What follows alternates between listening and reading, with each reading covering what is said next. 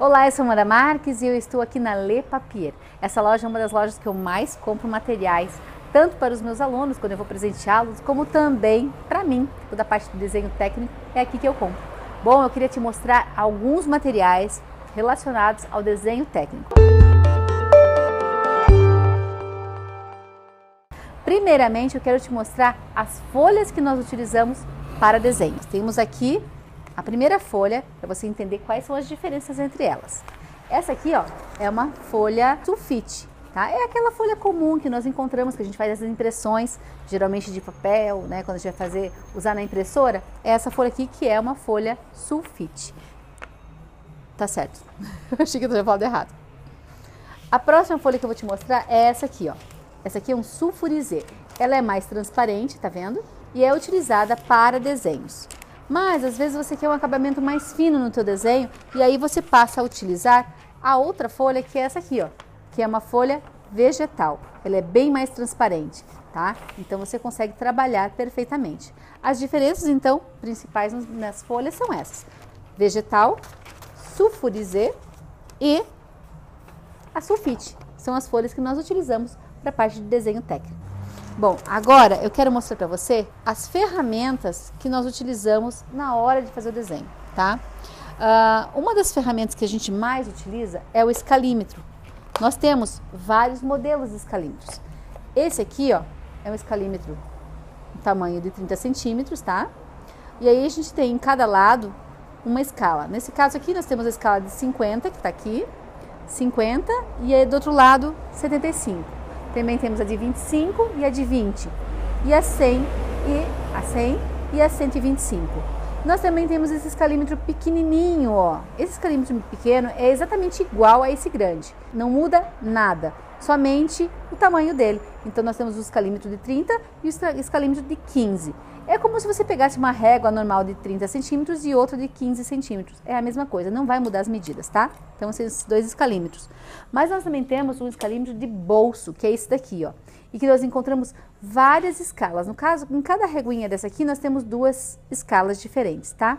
Então, nós temos várias escalas e a gente pode guardar isso na bolsa, guardar em, ó, de uma maneira prática, até mesmo na carteira, a gente consegue guardar uma escala dessa porque ela é fininha e é prática de levar, carregar. Além da escala, nós temos algo muito importante que a gente usa nos desenhos, que é o transferidor, tá? Então, quando a gente vai, por exemplo, fazer um desenho, a gente precisa de colocar um ângulo, tá? Nós temos o transferidor, que é muito utilizado na parte do desenho técnico. O jogo de esquadro, a gente sempre utiliza jogo de esquadro, sempre. Já vou te explicar como é que a gente utiliza o jogo, se ele sair daqui. Sai, esquadro. Aí. Todo desenho técnico também é feito com um par de esquadro, um de 45 e um de 60, 30, tá? Então, se você for ver, nós temos um ângulo de 60 graus aqui, nessa ponta aqui, e outro de 30 graus no lado de cá, certo? Ele é transparente, então fica mais difícil de visualizar, tá? E esse aqui é o esquadro de 45. Bom, nós também temos um esquadro muito bacana, que ele é o esquadro ajustável, que é esse daqui, ó. Qual que é a vantagem dele? Qual que é legal? Ele tá aqui fechadinho, mas você pode abrir aqui, ó, montar, ó, coloquei ele num ângulo de 60 graus. E aí eu fico com um ângulo de abertura de 60 graus conforme eu vou reajustando ele. Então eu posso ter vários ângulos conforme o grau de abertura que eu vou estar tá dando. É muito bacana. As réguas comuns que nós utilizamos, né, que você já conhece, aquela régua tradicional, a gente pode utilizar tanto a de 30 centímetros como também a de 15 centímetros. Utilizamos muito no desenho técnico também um compasso. Esse aqui, ó, é um, um compasso profissional, tá? E nós temos uma pecinha que a gente consegue adaptar o esquadro com uma caneta. Então você consegue adaptar ali para colocar uma caneta ali para poder fazer os desenhos, principalmente em nanquim, certo? Uh, às vezes a gente precisa também fazer alguma medida em alguma coisa que tenha ângulo, que seja mais arredondado. Então nós temos uma régua que ela é flexível, e ela tem as medidas certinha, ó, né? Aqui, aqui. E você consegue fazer as medidas em algum utensílio que seja, alguma peça, alguma, algum localzinho que seja curvo. Então você consegue trabalhar. Toda vez que a gente vai começar a trabalhar com os desenhos técnicos, a gente parte de um desenho da colocação da folha em cima de uma mesa que nós chamamos de prancheta. E nesse caso aqui, nós temos aqui uma prancheta portátil. Essa prancheta portátil, o que, que ela é legal? Ela é uma maleta, tá? E essa maleta a gente consegue abri-la e do lado de fora ela tem essa régua. Essa régua nós chamamos de régua paralela. É ela que vai fazer com que nós consigamos desenhar todos os traços na horizontal. Quando a gente vai fazer os desenhos na vertical, a gente utiliza o esquadro, tá? Então eu uso o esquadro, sempre vou posicionar em cima da minha régua paralela e eu vou conseguir, com o jogo de esquadro, fazer movimentações em cima dela, apoiadas na, na régua paralela, eu consigo fazer movimentações e fazer traços precisos conforme a angulação que eu preciso, tá? Então, a, a gente sempre trabalha dessa maneira. Para iniciar qualquer desenho, nós partimos do princípio que nós vamos colocar uma folha sobre a prancheta.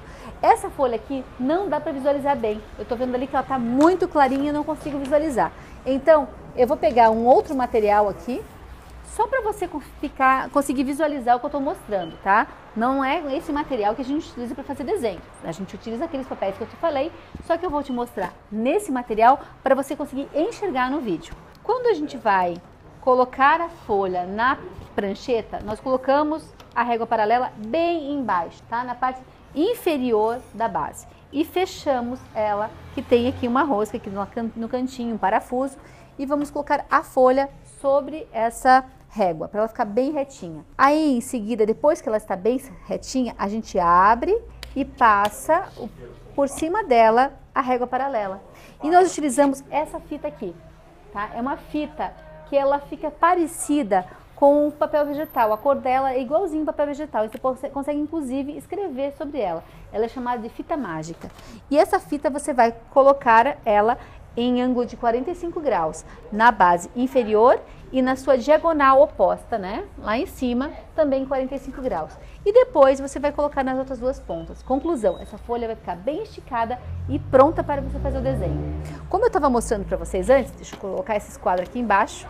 Esquadro não, a régua paralela, para poder facilitar e mostrar para você. Quando eu estou com a folha aqui fixada, eu vou utilizar o meu jogo de esquadros apoiado em cima da minha régua paralela e aí eu consigo fazer os desenhos e as angulações que eu preciso deslizando ela, sendo que ela vai estar fixa sobre a régua paralela e isso vai dar uma mobilidade para o teu jogo de esquadro, com desenhos precisos e linhas exatamente retas. Outra coisa que nós utilizamos muito, muito quando a gente faz desenho à mão são os gabaritos.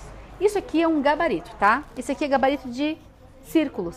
E nós temos várias escalas aqui, você pode trabalhar com várias escalas. Então, quando a gente vai fazer o desenho, para facilitar, a gente utiliza o, o, bolômetro também, que a gente chama esse aqui, para poder facilitar alguns desenhos, como por exemplo, uh, os níveis, quando a gente vai marcar os níveis, que começa com um ponto de circular para depois terminar o desenho. Mas, às vezes, quando a gente vai fazer desenho à mão, a gente também utiliza outros tipos de gabaritos, como esses aqui, ó. Esse aqui é de sanitários, ó, você consegue utilizar ele para sanitários. Esse, nesse caso aqui, ele tem a escala de 1 para 20, 1 para 50 e 1 para 100. E aqui eu tenho um outro gabarito que está na escala 1 para 100, que é de mobiliário. Olha, eu tenho a mesa ali, tenho todos os mobiliários. Isso facilita muito o teu dia a dia na hora de fazer os desenhos. Eu espero que tenha esclarecido muita coisa e te ajudado bastante com essas dicas que eu estou te falando. Para finalizar esse vídeo, eu quero te mostrar uma régua T. Já mostro para você. Antes de eu começar a te mostrar o que, que é uma régua T, eu quero te mostrar como que é essa prancheta portátil por dentro. Bom, você estava vendo do lado de cá, onde tem régua paralela, certo? Deixa eu fechar a régua aqui. Deixa eu virar para você ver. Dentro, nós temos essa, esse suporte aqui, essa, essa haste aqui, ó, que é onde a gente regula a altura.